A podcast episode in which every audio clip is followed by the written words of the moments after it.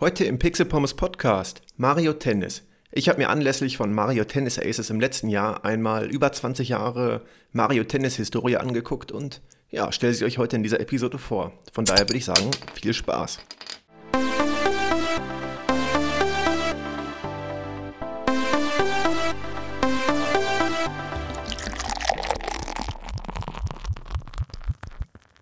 Und damit wie immer herzlich willkommen zum Pixel Pommes Podcast. Zunächst einmal wünsche ich euch alles Gute für das Jahr 2019. Ich weiß, es ist schon ein bisschen spät, aber wir haben uns in diesem Jahr ja eben noch nicht gehört und von daher, das muss sein. Was gibt's Neues äh, vom Podcast allgemein? Und zwar, ich habe ein kleines bisschen aufgerüstet im Audio-Equipment. Ich hoffe, man hört es. Na, die Qualität wird noch nicht perfekt sein direkt von Anfang an, aber ich habe mir beste Mühe gegeben, da ein kleines bisschen was draufzupacken an Qualität. Äh, ich hoffe, es gefällt euch und ich hoffe, ihr hört den Unterschied auch zu den letzten Episoden. Nachdem es im Dezember ja die vier Adventsepisoden zur Reihe Hardware-Mods für kalte Basteltage gab, ähm, kehren wir nun quasi wieder zum Alltag im Podcast zurück. Und zwar heute mit einer Game-Episode, beziehungsweise ähm, nicht ein spezielles Game, sondern eine Reihe an Games. Und zwar, wie ihr schon im Titel gesehen habt, Mario Tennis. Warum eigentlich ein Sportspiel? Ist ein bisschen untypisch für mich, denn eigentlich mag ich überhaupt gar keine Sportspiele. Ähm, aber irgendwie, ja, es ist Mario. Das ist einfach die Begründung. Es ist Mario. Äh, jedes Sportspiel mit Mario-Charakteren ist lustig, meiner Meinung nach. Es, es macht einen riesen Spaß, mit den Mario-Charakteren zu spielen, ähm, weil das auch was Positives hat. Es hat immer so wenig niederschmetternde Momente. Alle feiern, alle sind fröhlich. Äh, so eine eventuelle Traurigkeit bezieht sich immer wirklich nur auf das eine Match oder so, aber trotzdem freuen sich alle irgendwie immer für die anderen mit. Mm, man könnte immer so sagen, im Mario-Land ist eigentlich immer gute Laune und das ist auch so ein bisschen das, was ich in den Spielen irgendwie feier. Die Sportart als solche interessiert mich meistens im realen Leben gar nicht wirklich, aber man hat einfach bei den Mario-Sportspielen oder wahrscheinlich bei fast allen Mario-Spielen immer fast nur positive Momente. Selbst wenn man verloren hat, fühlt es sich nicht wirklich äh, so niederschmetternd an. Mm, und deswegen habe ich mich ein kleines bisschen dafür begeistern können, hier auch ähm, eine relativ umfangreiche Episode im Vergleich zu den anderen über ein Mario-Sportspiel, also Tennis, zu machen.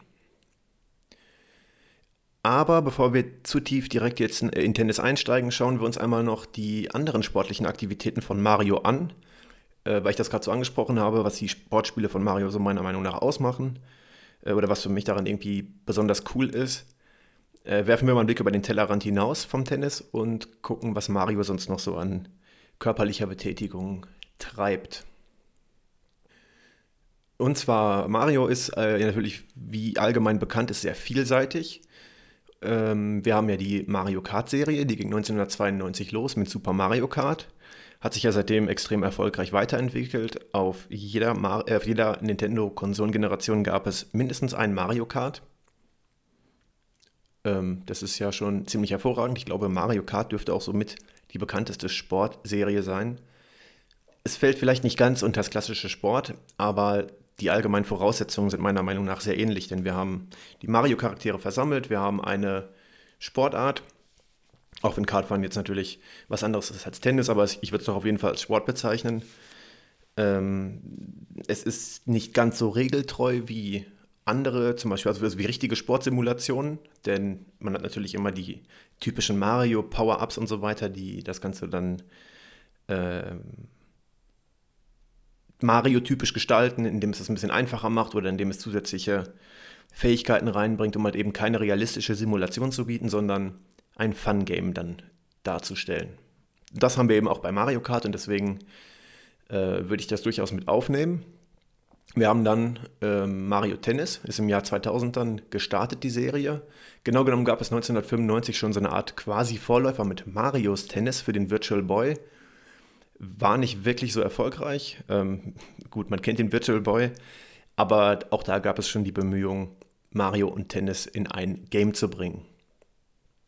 Ansonsten spielt unser Lieblingsklempner noch Golf. Begonnen hat das Ganze mit dem NES Open Tournament Golf 1987 auf dem NES.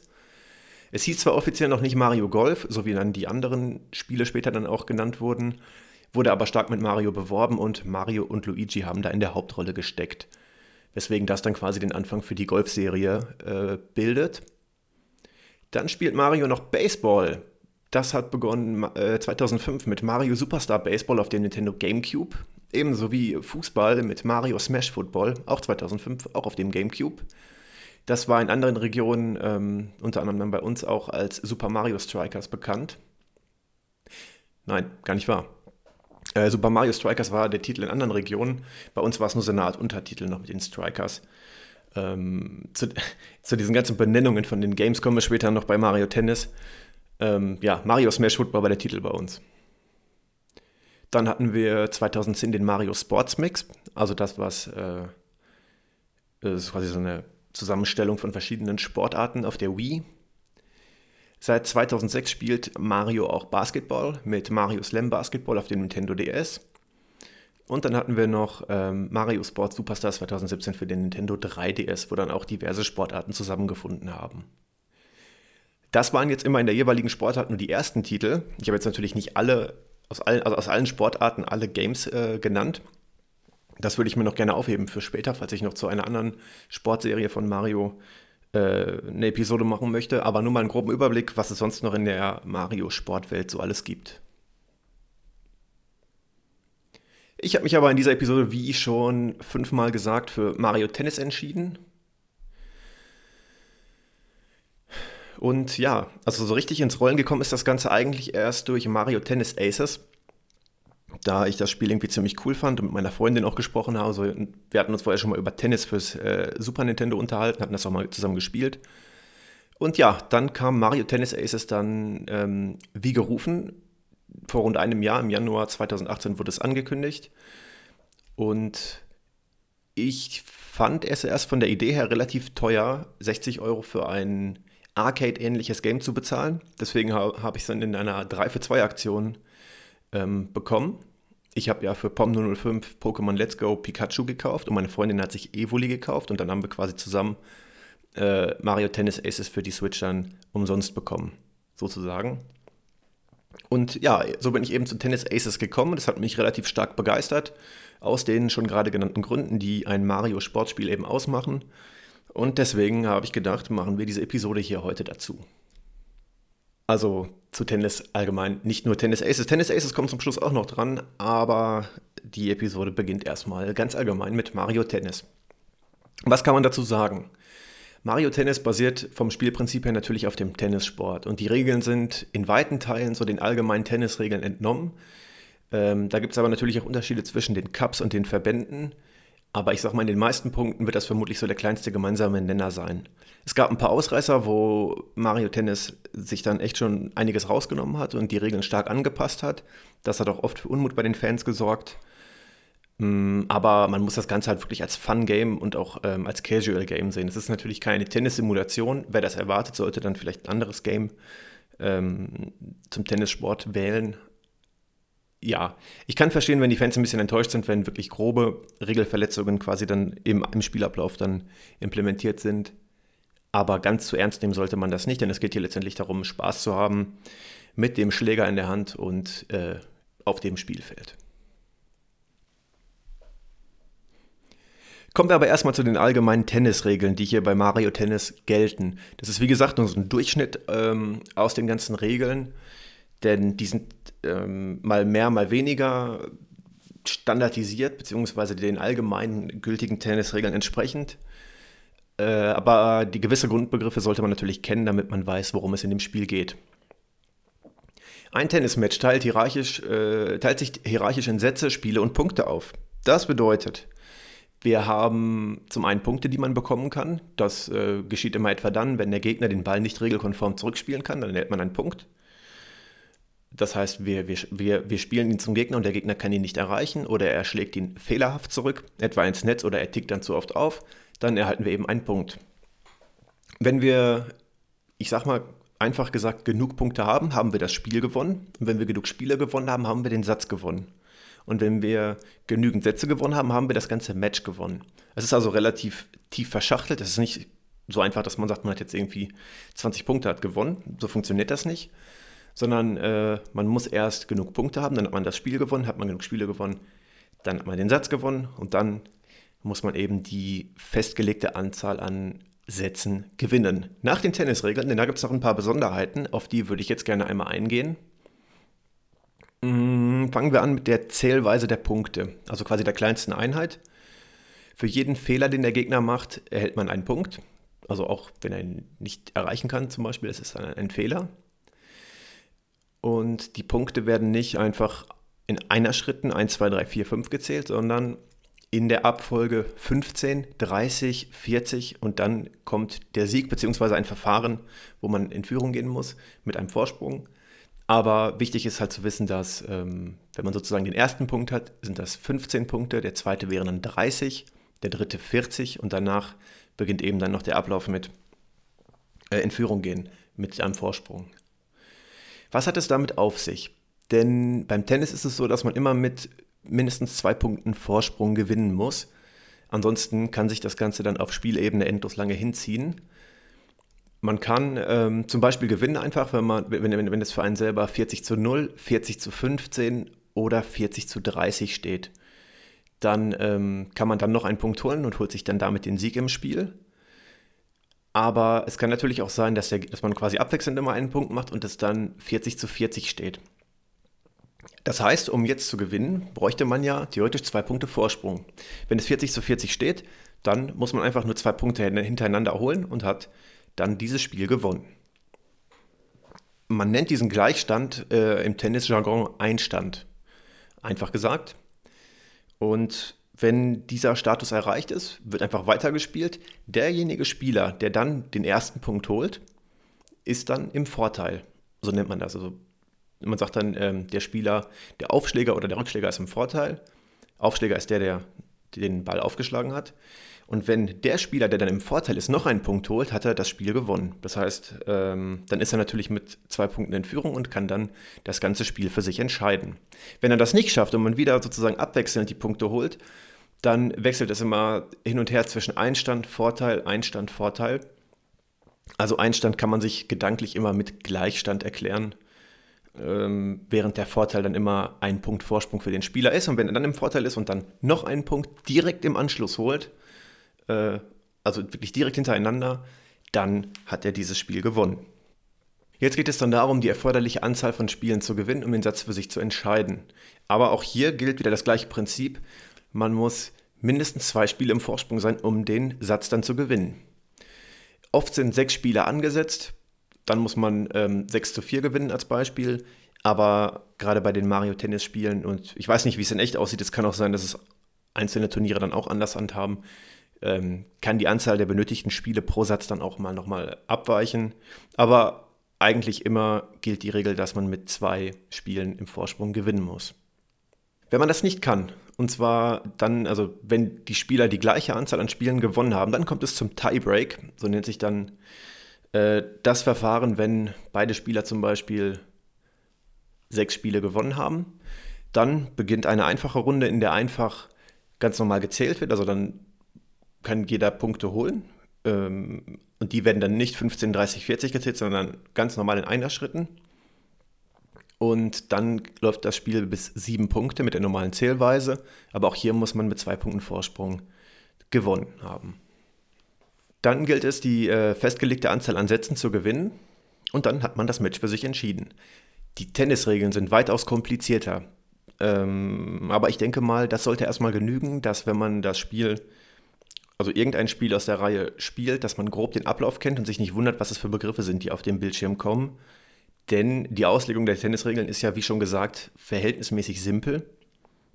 Und, und es würde euch jetzt auch langweilen, wenn ich jetzt wirklich jedes Detail der Tennisregeln äh, hier aufsagen würde. Das hätte ich mir zum einen natürlich vorher noch genauer angucken müssen, aber zum anderen hätte es auch keinen großen Effekt, da es für Mario Tennis nicht weiter relevant ist. Die kleinen Details und ich habe mit Sicherheit noch einiges vergessen, ähm, das ergibt sich dann im Spiel, aber ihr wisst auf jeden Fall ähm, den groben Ablauf vom Ganzen.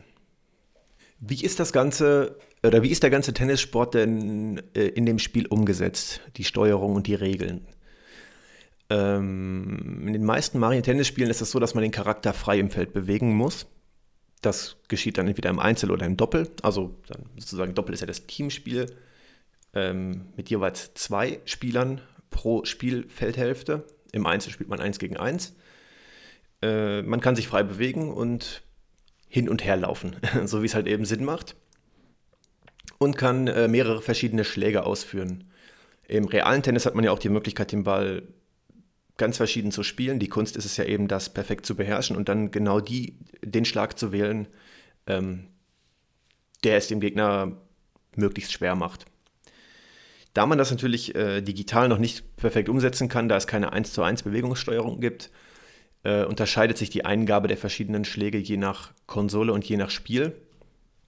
Es handelt sich dabei dann halt immer um ähm, Eingabekombinationen von Tasten, die man entweder physikalisch drücken kann oder auf dem Touchscreen beim 3DS zum Beispiel hat man dann ähm, dort auch die Möglichkeit, das über den Touchscreen zu machen oder wie bei der Wii-Variante durch Bewegungen mit der Wii-Mode.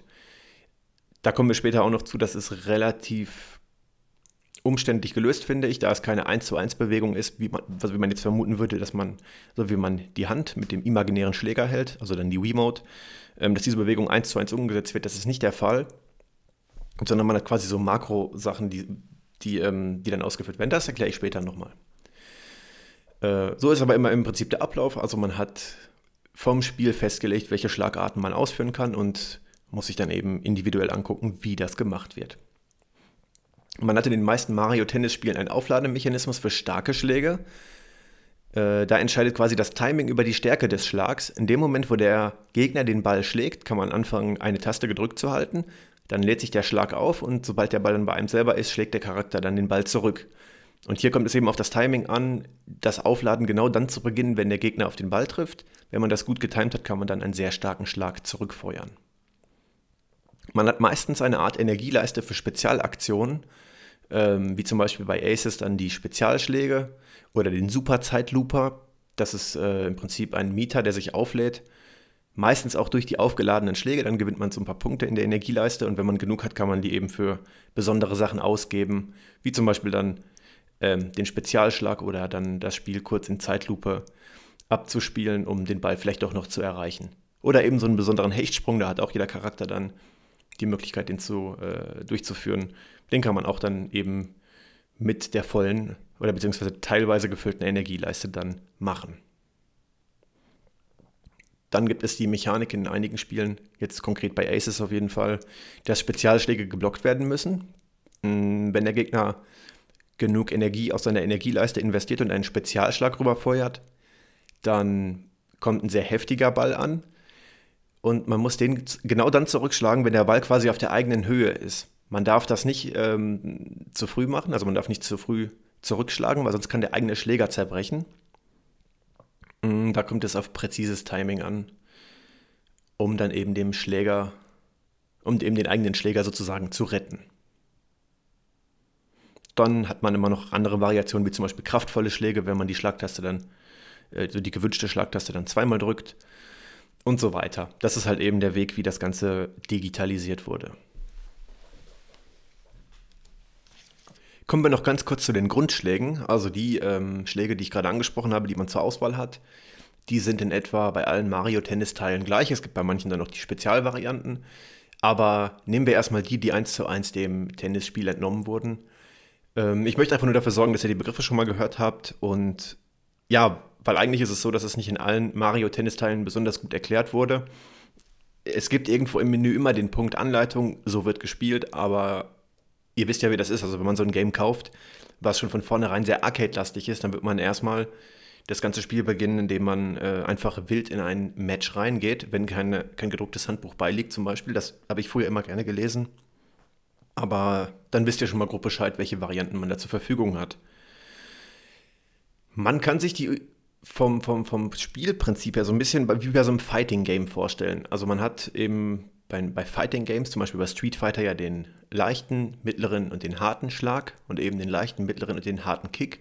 Das sind so die Grundangriffe, die man hat.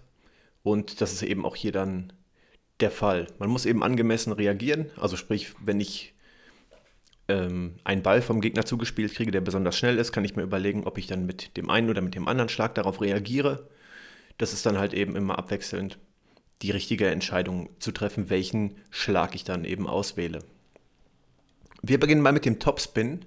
Das ist ein kräftiger Schlag, ähm, der den Ball quasi von unten ein bisschen anschneidet, wodurch der sich dann so ein bisschen nach vorne dreht.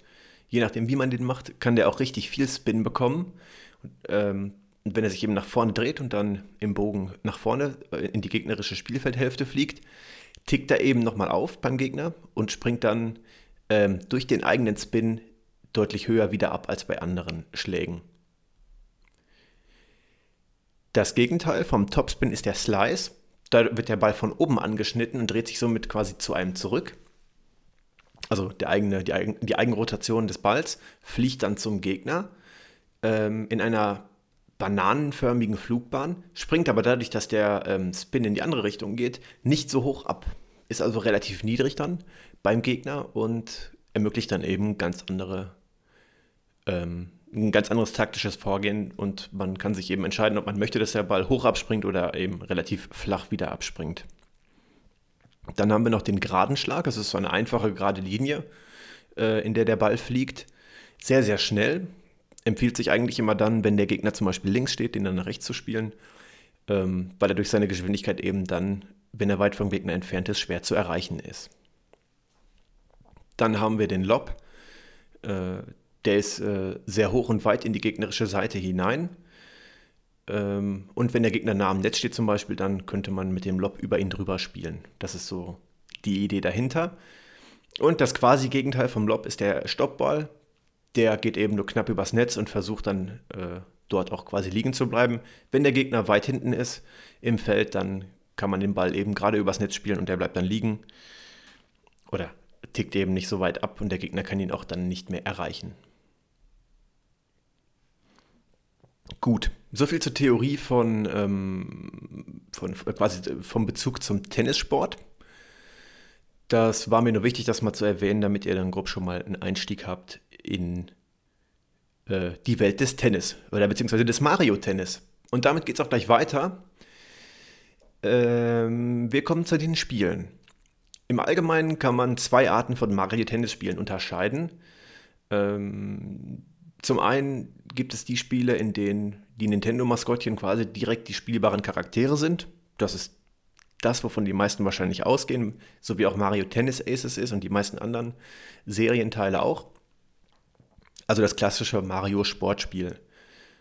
Ähm, das äh, ist meistens sehr arcade-lastig. Also man kann mit den Mario-Charakteren spielen, die unterscheiden sich untereinander und so. Ähm, das ist eigentlich das, was man wahrscheinlich denkt, wenn man Mario Tennis hört. Es gab aber auch Varianten, in denen man nicht direkt eine Nintendo-Figur spielt, sondern einen eigenen Charakter. Man hat da die Auswahl, ob man einen Jungen oder ein Mädchen spielen möchte und kann den auch noch frei benennen, der an der Tennisakademie trainiert. Dabei geht es dann darum, sich in diesen Spielen dann äh, im Laufe des Spiels zu verbessern, verschiedene Gruppen zu durchlaufen und besser zu werden. Und am Ende ist es quasi dann das Ziel, den besten Schüler der Tennisakademie, Mario, in einem Match dann zu schlagen. Die Mario-Tennisspiele wurden allesamt von Camelot Software Planning entwickelt, wie auch viele andere Mario-Sportspiele, zum Beispiel einige Teile von Mario Golf unter anderem. Das ist eine externe Firma, die eine Partnerschaft mit Nintendo geschlossen haben und eben die Spiele für Nintendo im Auftrag entwickeln. Nintendo überwacht das Ganze natürlich und stellt die Qualität sicher und auch die richtige Verwendung der eigenen äh, Maskottchen und eigenen Lizenzen aber es handelt sich eben kein um direkt von Nintendo beschäftigtes Entwicklerteam, sondern von einem beauftragten Unternehmen. Das tut dem Ganzen keinen Abbruch. Ich finde es nur relativ interessant, wie die Geschichte hinter Camelot Software Planning sich so entwickelt hat. Denn ursprünglich wurde die Firma als Sega CD4, also Sega Consumer Development Studio 4 gegründet. Und in der darauffolgenden Geschichte dann quasi haben die sich nach und nach von Sega distanziert und haben dann heute oder bis heute in Zusammenarbeit mit Nintendo dann unter anderem Spiele für die Serien Mario Tennis, Mario Golf und Golden Sun entwickelt. Und ja, es scheint, als hätte sich die ähm, jahrelange Partnerschaft zwischen den beiden bewährt. Den Serieneinstieg in Mario Tennis hat Mario Tennis für das Nintendo 64 gemacht. Das Spiel ist im Jahr 2000 in Europa erschienen und kam also wirklich in der typischen Nintendo 64-Grafik ähm, daher, so wie man sich das vorstellt. Ähm, genauso wie viele andere Nintendo 64-Spiele. Und wenn ich das so erzähle, dann merke ich auch wieder, wie viele krass gute Games das Nintendo 64 einfach hatte. Da gab es richtig viele Games, die liebevoll gestaltet wurden. Ähm, jetzt im Mario-Universum wären das zum Beispiel Mario Kart, die vielen Mario Party-Spiele, Smash Bros., Mario Golf, natürlich Super Mario 64. Und Mario Tennis reiht sich da ganz gut ein, denn es ist einfach wirklich so liebevoll und detailreich gemacht. Es ist bunt, es vermittelt eine positive Stimmung, es ist eingängig spielbar, es ist leicht zu erlernen, es frustriert wenig. Es hat aber auch doch seine Tücken und auch ähm, seine gewissen äh, Tiefen, seine Spieltiefen, sodass man quasi sehr schnell einsteigen kann, aber sich dann da auch gut weiterentwickeln kann. Das ist halt irgendwie auch charakteristisch für Mario Tennis auf dem N64. Und es kommt eigentlich gleich Freude auf. Und wenn man die Mario-Spiele auf dem Nintendo 64 mag, ähm, wird man auch Mario Tennis mögen. Denn es ist wirklich auch so dieser, dieser durchgehende Mario-Stil auf dem N64, den man von Super Mario 64 am prominentesten kennt, ist ja wirklich konsequent umgesetzt worden. Das bezieht sich ja auf das CI, auf die Gestaltung von Menüs, von Elementen, von Sprites, von Assets. Äh, da reiht sich das Game wirklich gut ein. Die Game Modes beziehen sich immer auf die Spielart Tennis. Also man hat hier keinen großen Story- oder Abenteuermodus. Man könnte es einfach als Arcade-ähnliches Game bezeichnen. Es bezieht sich also alles immer auf ein Tennismatch und Minispiele drumherum. So Varianten, Ringschießen oder so weiter ähm, gab es immer mal wieder in den Mario-Tennis-Spielen ähm, die man sich dann auch dann hier dann auswählen kann. Die Spieler teilen sich äh, in verschiedene Rubriken auf, je nach ihrer Stärke. Da gibt es die Allrounder, die Schnellen, die Starken, die Defensiven. Das kann man meistens ja schon an den Körperproportionen der Nintendo-Maskottchen erkennen. Und es ist ja auch relativ konstant über die Spiele hinweg gehalten. Und auch hier hat jeder Spieler seine Stärken und Schwächen. Mario Tennis für das N64 war der erste Auftritt von Waluigi, also dem bösen Gegenspieler zu Luigi. Äh, was ich aber noch viel interessanter gefunden hätte, wäre eine so äh, wahrscheinlich war Peach genannte böse Gegenspielerin zu Peach. Die wurde allerdings wieder verworfen, obwohl sie in Planung war. Ich habe mich ein bisschen informiert, ich habe geguckt, ob es irgendwo vielleicht einen Screenshot oder so davon gab. Aus der Entwicklung gab es nicht. Aber wenn ich mir die Memes und Artworks im Internet angucke, die es dazu gegeben hat, also die die Fans gemacht haben, kann ich mir keinen Weg vorstellen, wie dieser Charakter nicht creepy aussehen würde. Also, egal wie man eine War-Peach gestalten würde, sie wäre immer richtig creepy, fast schon angsteinflößend. Vielleicht ist das ja auch der Grund, warum sie wieder verworfen wurde, ich weiß es nicht. Aber es gibt keine Möglichkeit, diesen Charakter in niedlich böse zu gestalten. War-Peach ist einfach immer mega creepy. Hm. Darüber hinaus erwähnenswert bei Mario Tennis 64, nenne ich es mal äh, in der Kurzform, ist ähm, das Transfer Pack Feature für den Austausch mit der Game Boy Color Version. Dort konnte man die Charaktere, die man dann selber ein bisschen weiterentwickelt hat, äh, übertragen oder auch neue dann äh, zwischen den beiden hin und her schicken. Das Transfer Pack ähm, war ein Modul, ja, was man in den Nintendo 64 Controller hinten reinstecken konnte. Der hatte ja einen Slot, wo man Erweiterungen reinpacken konnte, wie zum Beispiel auch so ein Memory Pack oder das Rumble Pack.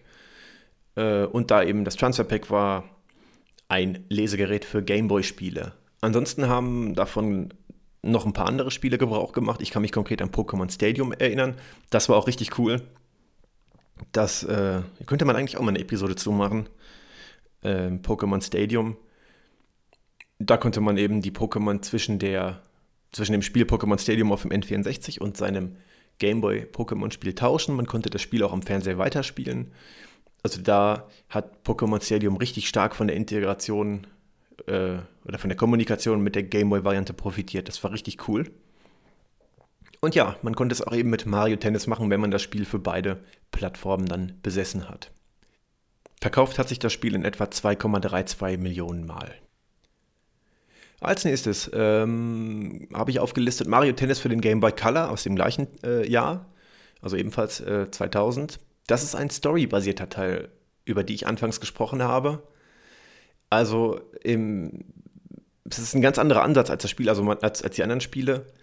Man hat eine RPG-ähnliche Oberwelt, eine kleine, in der man keine Nintendo-Figur spielt, sondern eben seinen, seinen sozusagen eigenen Charakter, den man sich vom Geschlecht und vom Namen her frei aussuchen kann.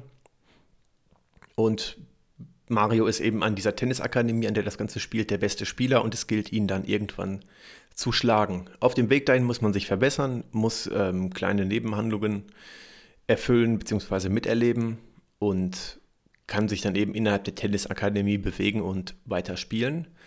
Ist eine nette Abwechslung, aber hat eben wenig Arcade-Feeling. Ist wieder die Frage, was man möchte. Möchte man äh, das eine oder das andere? Es sind zwei verschiedene Spielarten, die man hier umgesetzt hat. Aber hat eigentlich mit dem Mario Tennis fürs äh, Nintendo 64 dann vom, vom Groben her nicht so viel gemeinsam. Es gibt natürlich auch die Nintendo-Charaktere hier, aber der Hauptteil dieses Spiels ist halt eben die RPG-ähnliche Story. Das haben sie auch richtig liebevoll gemacht. Es sind liebevolle RPG-ähnliche Grafiken. Da kommen auch wieder richtig Retro-Gefühle hoch, wenn man so an so andere, an andere RPGs denkt. Und es ist auch ganz nett, da rumzulaufen, sich das anzugucken und eben dann auch so ein bisschen die Bindung zu dem eigenen Charakter zu kriegen, den man dann immer weiter äh, weiterbringt, indem man ihn verbessert und sich selber auch verbessert vor allem. Äh, da hat man halt eben hier einen ganz anderen Weg gewählt und ich finde es gut, dass es diese Variante auch gibt und sie ist auch gut umgesetzt. Das ist besagter Teil eben, den man mit der N64-Fassung über das Transfer Pack dann anbinden kann und kann dann auch mit seinem Charakter dann oder andere Charaktere von der Tennisakademie eine Verbindung dann aufbauen zu der, zu der großen Heimkonsolenversion am Fernseher. Die Game Boy Color Variante hat sich 1,18 Millionen Mal in etwa verkauft. 2004 folgte dann Mario Power Tennis für den GameCube. Ist wieder ein Arcade-ähnlicher Teil ohne Storyline. Also ganz anders als die mobilen Varianten haben wir hier wieder den äh, quasi Nachfolger von Mario Tennis 64. Wieder mit der gewohnt tollen äh, Grafik im Mario-Stil. Liebevoll gemacht, auf dem GameCube nochmal um einiges äh, besser auflösend, mit mehr Polygonen, besseren Texturen. Wirkt also alles nochmal deutlich flüssiger und führt, das, äh, führt Mario Tennis einfach eins zu eins fort. Wir haben hier wieder nur normale Matches, ähm, ohne, ohne Storyline, ohne Abenteuermodus, wie auch immer. Da gibt es ja verschiedene Bezeichnungen und viele Ausprägungen von. Das gibt es hier alles nicht. Es dreht sich hierbei lediglich wieder nur um verschiedene Variationen eines Matches, von dem man sich die Regeln dann äh, zu Beginn frei einstellen kann. Und wie gehabt, einige Minispielvariationen. Mario Power Tennis für den GameCube verkaufte sich rund 1,16 Millionen Mal. Zum Vergleich, Mario Tennis 64 verkaufte sich 2,32 Millionen Mal. Ähm, das klingt jetzt erstmal so, als hätte es sich nur halb so oft verkauft wie das Nintendo 64-Spiel, aber gemessen an den Verkaufszahlen der Konsolen sieht das Ganze gar nicht so schlimm aus. Man kann sagen, 7% aller N64-Besitzer kauften das Game im Gegenzug zu 5,33% aller GameCube-Besitzer, da sich der GameCube ja auch deutlich schlechter verkauft hat. Äh, Im Verhältnis gesehen also gar nicht so schlecht. Allerdings im Verhältnis zu den meistverkauftesten Games der Konsole dann doch noch ein deutlicher Abschlag. Also Super Mario 64 und Super Smash Bros. wären das gewesen äh, für das Nintendo 64 und für, das, für den GameCube.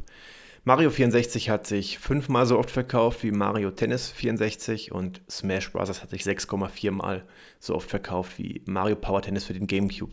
Also das waren die jeweils bestverkauften Spiele auf der Plattform. Mm, da ist Mario Tennis also dann nicht vorne mit dabei auf den Verkaufslisten. Als nächstes haben wir Mario Tennis Power Tour für den Game Boy Advance auf der Liste. Das ist 2005 erschienen und wurde in Europa als Mario Power Tennis verkauft.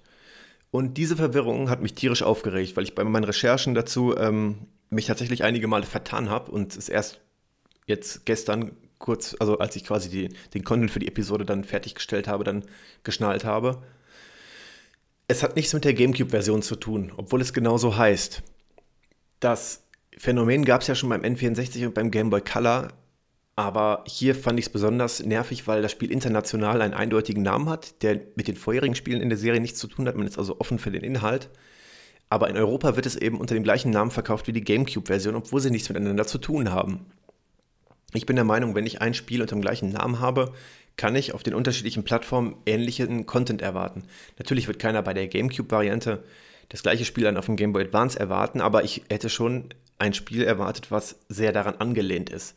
Also sprich, ähm, was zumindest mit den grafischen Möglichkeiten des Systems das gleiche macht wie die große Version. Und das ist wirklich was, was mich tierisch aufregt, dass hier ähm, so eine große Verwirrung entsteht das ist wie mit so vielen Dingen. Ich verstehe bei so vielen Sachen die, die Namensgebung einfach nicht. Es sind zwei verschiedene Spiele unter dem gleichen Namen.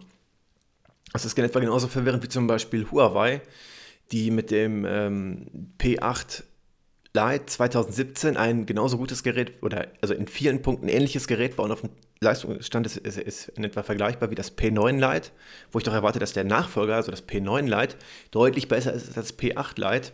Aber nein, das P8 Lite in der 2017er Version ist an einigen Punkten sogar besser als das P9 Lite ähm, wo der Verbraucher dann endgültig nicht mehr weiß, welches Gerät er kaufen soll. Samsung macht genauso. Einige Samsung Galaxy S-Geräte wurden in der Vergangenheit äh, international mit anderen Prozessoren, mit weniger RAM verkauft oder mit mehr RAM, je nachdem, aus welcher Perspektive man es sieht. Was für mich wieder genau das Gleiche ist, warum man einfach nicht einmal eine transparente Produktpolitik ähm, schafft und der Verbraucher kauft das, was draufsteht sozusagen. Also er weiß, ein Galaxy S hat weltweit überall vielleicht bis auf die Mobilfunkfrequenzen, weil die sich natürlich von den Regionen unterscheiden, ein identisches Produkt. Es ist genauso undurchsichtig, wie äh, das Apple das iPhone 8 und iPhone 10 gleichzeitig vorgestellt hat. Von der Namensgebung her müsste das iPhone 10 irgendwie vier Generationen weiter sein. Wenn man jetzt noch das iPhone 8, 8S, 9, 9S denken würde, würde dann das 10 kommen. Aber nein, man stellt einfach die, die Geräte 8 und 10 äh, gleichzeitig vor. Und in etwa genau dieser Logik entspricht auch, dass man Mario Power Tennis für den Game Boy Advance als Nachfolger von der Game Boy-Version nimmt, was ein Storyteil ist und es genauso nennt wie die Game Boy-Version. Was nicht so schlimm wäre, wenn das Game nicht international einen eindeutigen Namen hätte. Also das ist, das, das verstehst einfach nicht, warum das, warum das so gemacht ist. Denn ich habe mir ähm, Mario Power Tennis für den GBA bestellt und war davon ausgegangen, dass es auch ein Arcade-Game ist und habe stattdessen den Storyteil bekommen, den ich eigentlich gar nicht haben wollte. Deswegen regt es mich so auf. Ähm, wenn man das weiß, ist es ein sehr solider RPG-Teil, ebenfalls sehr schön gemacht. Äh, die, es ist eine konsequente Weiterentwicklung des Game Boy Color-Teils. Im Gegenzug zu dem gibt es aber keine Austauschmöglichkeit mit der GameCube-Fassung. Also man konnte ja den Game Boy Advance auch mit dem GameCube verbinden, bei Zelda ging das zum Beispiel. Ähm, also, obwohl diese technische Möglichkeit hier bestehen würde, konnte man Mario Power Tennis für den Game Boy Advance nicht mit Mario Power Tennis für den GameCube verbinden. Ich habe leider keine belastbaren Verkaufszahlen gefunden. Es gab nur ein paar in Japan, aber die waren auch so, dass ich mir nicht sicher war, auf welchen Zeitraum die sich beziehen. Deswegen habe ich hier keine rausgesucht, bevor ich Quatsch erzähle. Weiter geht's mit Mario Power Tennis für die Wii. Das ist eine Wiederveröffentlichung des GameCube-Teils, also von Mario Power Tennis für den GameCube, die im Jahr 2009 erschienen ist in ähm, einer, wie heißt sie? In einer New Play Control Edition. Also so hießen dann die äh, GameCube-Spiele, die nochmal für die Wii fit gemacht wurden und an die Wii-Mode und den Nunchuck angepasst wurden. Es gab kleine Detailverbesserungen, wie zum Beispiel, dass nun endlich das Spiel in 16 zu 9 ausgegeben wurde und kleine Detailverbesserungen in der Grafik. Und die Steuerung wurde ja, wie schon gesagt, für die Wii angepasst. Und das ist wirklich völlig sinnlos in dem Falle. Die Wii ist so prädestiniert dafür, ein Tennis-Game cool ins Wohnzimmer zu bringen. Es ist eigentlich die Konsole. Es hat äh, Wii Sports ja auch bewiesen, dass es richtig Spaß machen kann. Stattdessen hat man sich hier völlig sinnlose Bewegungen ausgedacht. Man löst Aktionen durch Bewegungen aus, aber es ist keine Umsetzung der eigenen Handbewegung, sondern man hat wie so Makros. Also es gibt so, so vordefinierte Bewegungen, die man machen muss und dann passiert das. Es hat aber nichts mit dem Schlag zu tun, der nachher im Spiel ausgeführt wird man, also es gibt dann so Sachen, die man sich merken muss. Wenn ich von unten rechts nach oben links schlage, dann passiert das. Wenn ich von oben rechts nach unten links schlage, dann passiert wieder was anderes. Also passiert ein anderer Schlag. Das heißt, ich muss dann mir eine, eine Bewegung merken für den Topspin, eine für den Slice, eine für den, äh, für den geraden Schlag zum Beispiel. Das, ähm, aber es ist halt keine, um also warum macht man das denn so? Man, man, man, man hätte doch einfach irgendwie in irgendeiner Art und Weise die die, die, Bewegung des Spielers realistischer umsetzen können und nicht einfach nur äh, dann so eine Liste an die Hand geben, ja, du musst das machen. Um, es fehlt eigentlich nur noch, dass man irgendwie eine 8 malen muss und dann ähm, wird unendlich oft geschlagen oder so. Ich habe keine Ahnung. Es ist, man hätte es viel, viel besser machen können. Zumal man hat es ja auch schon mit Wii Sports auch schon gezeigt, dass man es besser machen kann. Man hätte sich an irgendwas überlegen können, dass man, dass man die Schläge unterscheiden kann oder selbst wenn man das Spiel dann vereinfacht hätte. In anderen Punkten hat man das Spiel ja vereinfacht. Das heißt, man hätte sogar die Schlagarten reduzieren können oder dann nur mit einem Modifier-Button ähm, zusammen mit einem Aufladesystem. Irgendwie, man, also man hätte es richtig cool machen können, aber man hat das in der Steuerung hier nicht gemacht. Der beste Schlag ist eigentlich, der, der, der, also äh, die Bewegung der Remote hat dann einmal ganz horizontal von, von, von links nach rechts oder von rechts nach links zu erfolgen. Das, das hat nichts mit, mit, äh, mit einer präzisen Umsetzung der Bewegungssteuerung zu tun. Und natürlich auch besonders sinnvoll finde ich, dass man, wenn man von oben nach unten schlägt, entweder den Schmetterball machen kann. Das, das, das gibt sogar noch Sinn. Oder den Stoppball, je nachdem, ähm, was gerade drumherum passiert, ob man gerade auf diesem Sternfeld steht, was dann kommt. Aber ich kann nicht, ich kann nicht das, die gleiche Bewegung zweimal mappen. Das, das, das funktioniert einfach nicht. Es gibt verschiedene Steuerungsmodi, einfach, normal, schwer, beziehungsweise es ist manuell. Schwer, manuell ist der gleiche. Ähm, die dann entsprechend in der Steuerung einem etwas abnehmen, was auch eigentlich nur für Verwirrung sorgt. Es gibt aber es gibt aber trotzdem, selbst wenn man einfach nimmt, es gibt aber kein Aufladen wie in anderen Teilen. Also es ist sowas von intuitiv, wenn ich, wenn ich weiß, ich muss den Button lange gedrückt halten, dann lade ich quasi meinen Schlag auf und wenn der Ball dann da ist, haue ich richtig dagegen und der Ball brettert zum Gegner. Das ist, das ist schlau und intuitiv. Es ist hier aber nicht der Fall, weil ich kann hier nicht aufladen. Ich kann stattdessen mit komplizierten Mechaniken mit den Tasten A und B, irgendwann muss ich noch Plus äh, oder Minus drücken, damit ich dann äh, hechten kann, falls ich nicht nah genug am Ball dran bin. Ähm, das geht aber irgendwie nur in manuell, glaube ich.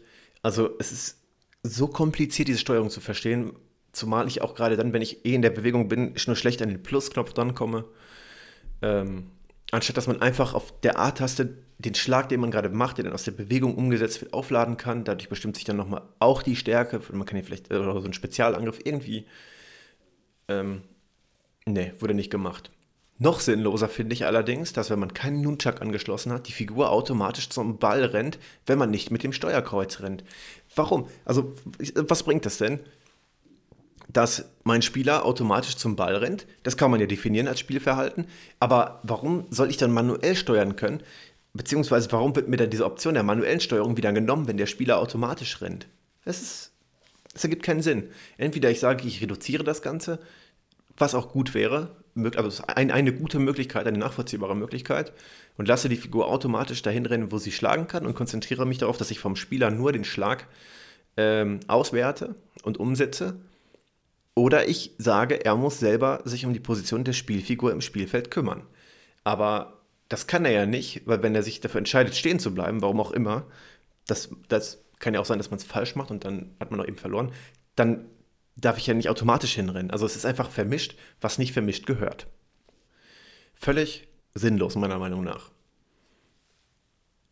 Dann, was aber noch schöner ist, ist eigentlich der Fakt, dass ein GameCube-Spiel auf eine Konsole portiert wird, die nativ GameCube-Spiele spielen kann und an die man direkt ohne Adapter GameCube-Controller anschließen kann, für die es auch Games gibt, also Wii-Games gibt, die mit dem GameCube-Controller gesteuert werden können. Zum Beispiel Smash Bros. Brawl für die Wii ist ein natives Wii-Game mit GameCube-Controller-Support.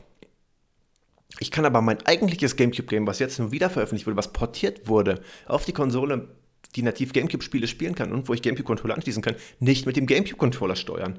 Man hat es quasi also noch rausgenommen. Man hätte es vielleicht an ein paar Stellen anpassen müssen. Klar, es ist natürlich eine andere Konsole. Aber warum hat man diese Möglichkeit denn rausgenommen? Wenn ich meinen GameCube-Controller nehme und dieses eigentliche GameCube-Spiel äh, mit einem GameCube-Controller spielen warum kann ich das nicht tun? Ein riesiges Ärgernis, weil ich den GameCube-Controller extrem cool finde. Wie viele andere auch, der ist heute noch beliebt. Das sieht man ja bei Smash Bros. Ultimate.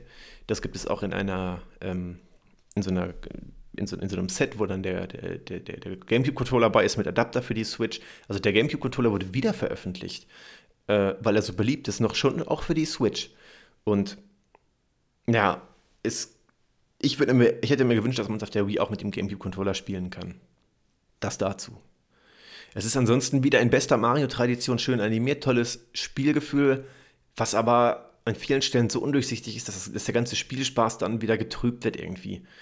Da kann auch die viel Liebe zum Detail dann auch nicht mehr so viel retten, denn bei der Steuerung wird einem einfach zu wenig abverlangt, wenn man auf die Automatismen zurückgreift.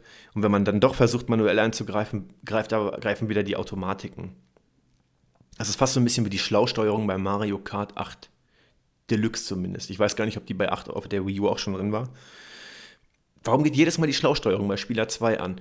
Wir, meiner Freundin, wenn wir Mario Kart 8 Deluxe spielen, jedes Mal vergessen wir beim Spieler 2 die Schlausteuerung auszumachen und jedes Mal fällt irgendwann auf, oh ja, warum, warum falle ich denn gar nicht runter? Warum kann mir kaum ein Fehler passieren? Ja, weil die Schlausteuerung an ist und das Auto automatisch lenkt so. Ich finde, Nintendo sollte die Mechanismen, die einen beim Spielen unterstützen, die auch ihre Daseinsberechtigung haben, einfach einstellbar oder auch vor allen Dingen komplett deaktivierbar machen. Und nicht, dass sie jedes Mal wieder neu angehen, nicht, dass sie dann doch nochmal greifen, jetzt wie bei Tennis, falls man sie eigentlich nicht benutzt. Einfach dem Spieler die Wahl lassen, das zu aktivieren, zu deaktivieren. Man kann es ihm auch noch anbieten, falls er zum Beispiel schlecht ist, dann kann man ja sagen, möchtest du vielleicht das aktivieren? Ähm, das wird ja dann bei, äh, bei Smash gibt es, glaube ich, dann so eine Option, dass man ähm, damit mehr Energie spielen kann. Irgendwie so, keine Ahnung, ich habe es nicht mehr ganz im Kopf. Äh, aber es gibt hunderte Möglichkeiten, aber der Spieler muss die Wahl haben, es zu nutzen oder nicht. Davon ab hat man die Spielmöglichkeiten, ähm, wie bei der GameCube-Variante, diverse Variationen von Tennis etc. Auch hier wurde natürlich kein neuer Abenteuer- oder Story-Modus hinzugefügt, weil es sich halt eben hier nur um eine Wiederveröffentlichung handelt. Verkauft hat sich die Wii-Variante ca. 1,79 Millionen Mal. Jetzt kommt so ein kleiner Cut in der Geschichte, ähm, weil wir jetzt zu den Spielen kommen, die sich heute noch sehr modern anfühlen die Wii- und Gamecube-Sachen sind oft nicht gut gealtert, finde ich. Die sind, also man erkennt zwar, wenn man mit der Retro-Brille dran geht, wie liebevoll sie gemacht sind und wie liebevoll sie wirken, da muss man aber einen Blick für haben. Denn eigentlich wirken sie heute auf den Fernsehen, wenn sie abgescaled werden, verwaschen. Mm, die Farben sind im Vergleich zu, ähm, zum Beispiel, wenn man sich die Switch oder den 3DS anguckt, relativ blass. Und durch die relativ niedrige Anzahl der Polygone wirkt es halt auch schon ein bisschen altbacken. Ähm, weswegen man da wirklich mit so einem Retro-Feeling dran geht. Jetzt kommen wir aber zu den Spielen, die sich auch heute noch relativ gut anfühlen, weil sie auch noch gar nicht so alt sind. Äh, konkret haben wir Mario Tennis Open für den 3DS von 2012. War der erste Arcade-ähnliche Teil für mobile Konsolen, also ohne äh, jetzt den, den, den RPG-ähnlichen Story-Modus. Und ist halt der geistige Nachfolger zu Mario Power Tennis für den GameCube. Man hat da die Nintendo-Charaktere, kann seine Tennis-Matches machen und halt eben richtig schön einen wegspielen ohne viel drumherum. Man hat hier in der Version äh, 3DS-typisch die Gyroskop-Unterstützung und die 3D-Effekte, die mir beide nicht gefallen. Das ist aber Geschmackssache. Ich, äh, also im, im, Tutorial muss man sie kurz anmachen, die, ähm, die Gyroskop-Unterstützung. Aber ich habe sie dann auch gleich ausgeschaltet. Was nett ist, ist das erste Mario Tennis mit Online-Modus. Die Wii-Variante hätte ja theoretisch die Voraussetzungen gehabt, denn die Wii konnte ja im Internet spielen. Aber da es ja eben nur ein Port von der GameCube-Variante war, hat man den nicht hinzugefügt. Hier sind auch wieder einige Sachen freispielbar, ziemlich cool und vor allen Dingen, was ich auch ziemlich cool finde, Nintendo hat äh, die Unterstützung von QR-Codes eingebaut, mit der dann nach und nach Charaktere freigeschaltet wurden. Nintendo hat dann diese QR-Codes immer zu Veranstaltungen oder Aktionen veröffentlicht und man konnte dann diese dann äh, scannen und damit dann Charaktere freischalten, die schon auf dem Spiel enthalten waren. Quasi so eine Art Download-Content kostenlos, der aber schon versteckt mit dabei ist. Mm, heute findet man die QR-Codes, die Aktionen sind ja schon längst gelaufen, auf vielen Seiten ähm, alle gesammelt, sodass man sich die Charaktere dann auch jetzt freischalten kann, wenn man möchte, ohne lange danach zu suchen. Von der Steuerung her ist hier der Touchscreen auch für Schläge und Aktionen nutzbar. Also da werden dann die Sachen angezeigt, die man machen kann. Da kann man sich auch verschiedene Layouts aussuchen und verschiedene Abstufungen von wie viel man sehen möchte. Ansonsten kann man aber auch alles über die Tasten machen. So mache ich es gerne. Ich spiele Mario Tennis äh, Open für den 3DS gerne, weil es halt eben sich noch recht gut anfühlt und eben auch das Arcade-Feeling so für zwischendurch hat. Man kann mal eben eine Partie anmachen, man muss nicht lange spielen, kann sich aber trotzdem das Regelwerk äh, konfigurieren, wie man gerne möchte und da eben wunderbar Tennis spielen. Verkauft hat sich Mario Tennis Open für den 3DS 1,52 Millionen Mal in etwa. 2015 kam dann ein nicht so erfreuliches Kapitel in der Mario Tennis Geschichte und zwar mit Mario Tennis Ultra Smash für die Wii U. Ich habe das Spiel gar nicht gespielt, weil ich auch noch nie eine Wii U in echt in der Hand hatte. Ich habe auch keinen, großen, keinen großen Bedarf danach. Aber äh, all, zu allem, was ich, was ich gesehen habe und gehört habe und gelesen habe, kann man einfach nur sagen, die Serie hat hier mit diesem Teil genauso wenig Liebe bekommen wie die gesamte Wii U eigentlich, denn sie hat viel zu wenig Content bekommen, genau wie dieses Spiel. Es gibt so ein paar Neuerungen, die sind aber auch äh, wahrscheinlich aus gutem Grund nicht mehr in Tennis Aces enthalten. Zum Beispiel die Mega Battles. Ja, irgendwie konnte man sich mit Mega Mushroom Power Up größer werden lassen. Dadurch hat man mehr Reichweite und mehr Kraft gehabt. Das würde ich unter dem Stichwort Blabla zusammenfassen. Dass sie wirklich niemanden hinterm Ofen hervorgelockt haben und aufgrund des geringen Contents hat das Spiel relativ äh, schlecht abgeschnitten. Die Verkaufszahlen waren nicht besonders gut. Ich habe da unterschiedliche Angaben gefunden, aber das war eben nicht sonderlich erfolgreich. Aber ein großer Lichtblick in der Serie nach dem schwachen Teil für die Wii U ist Mario Tennis Aces. Das ist ja ähm, 2018 veröffentlicht worden, letztes Jahr, nachdem es im Januar angekündigt wurde und ist eigentlich wieder ein typischer Arcade-Teil mit den Nintendo-Charakteren. Hat aber einen Abenteuermodus. Das ist kein kompletter ähm, RPG-Modus, wo man seinen eigenen Charakter weiterspielen muss, sondern man hat eben eine Mario-ähnliche Map, wo man einzelne Abschnitte besuchen kann. Das sind meistens Matches, die dann auch noch ähm, mit, mit Dialogen hinterlegt sind. Da gibt es eine Geschichte zu von dem, von dem Schläger und so.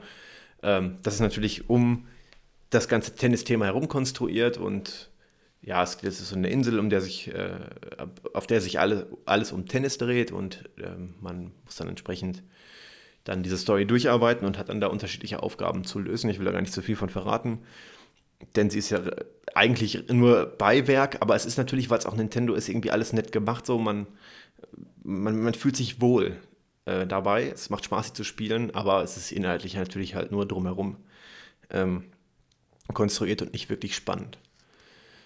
Ähm, die einzelnen Aufgaben bestehen quasi daraus, ähm, entweder ein Tennismatch zu gewinnen oder eben auch so, so kleine Variationen davon. Zum Beispiel fand ich in, ähm, in dieser Geistervilla ziemlich cool, dass man da gegen die Spiegel spielen konnte, also die so Portal-ähnlich, man in einen, in, in, in einen Spiegel, in den blauen zum Beispiel, reingespielt hat, kam aus, der Ball aus dem roten wieder raus. Ähm, da hat man doch sich ein paar ganz nette Sachen einfallen lassen. Besonders lang ist die Story nicht, aber wenn man sie durchgespielt hat, hat man eigentlich alle Spielmechaniken begriffen und hat auch schon gut was dazugelernt, denn so einfach ist sie gar nicht. Sie ist nicht schwer, mm, aber man muss sich dann doch schon mal mit den einzelnen Schlagarten beschäftigt haben, um dann alle Einzelpartien gewinnen zu können.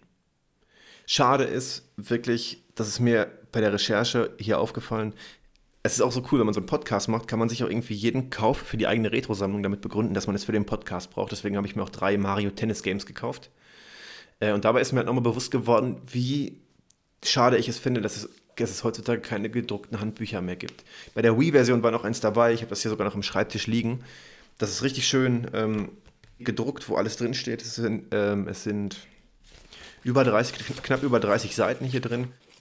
Das fehlt mir heutzutage. Ich würde es richtig begrüßen, wenn die wieder dabei wären, denn es ist auch Teil der, ähm, der, der, der, Spielerfahrung so. Und da habe ich auch mich mit meiner Freundin drüber unterhalten. Sie sagte so, ja, das ist Teil meines Kauferlebnisses. Wenn ich mir ein Game kaufe, dann ähm, freue ich mich schon darauf, auch das, das Manual vorher zu lesen und ähm, mich dann schon so ein bisschen so in Stimmung zu bringen für das Game, um dann loslegen zu können.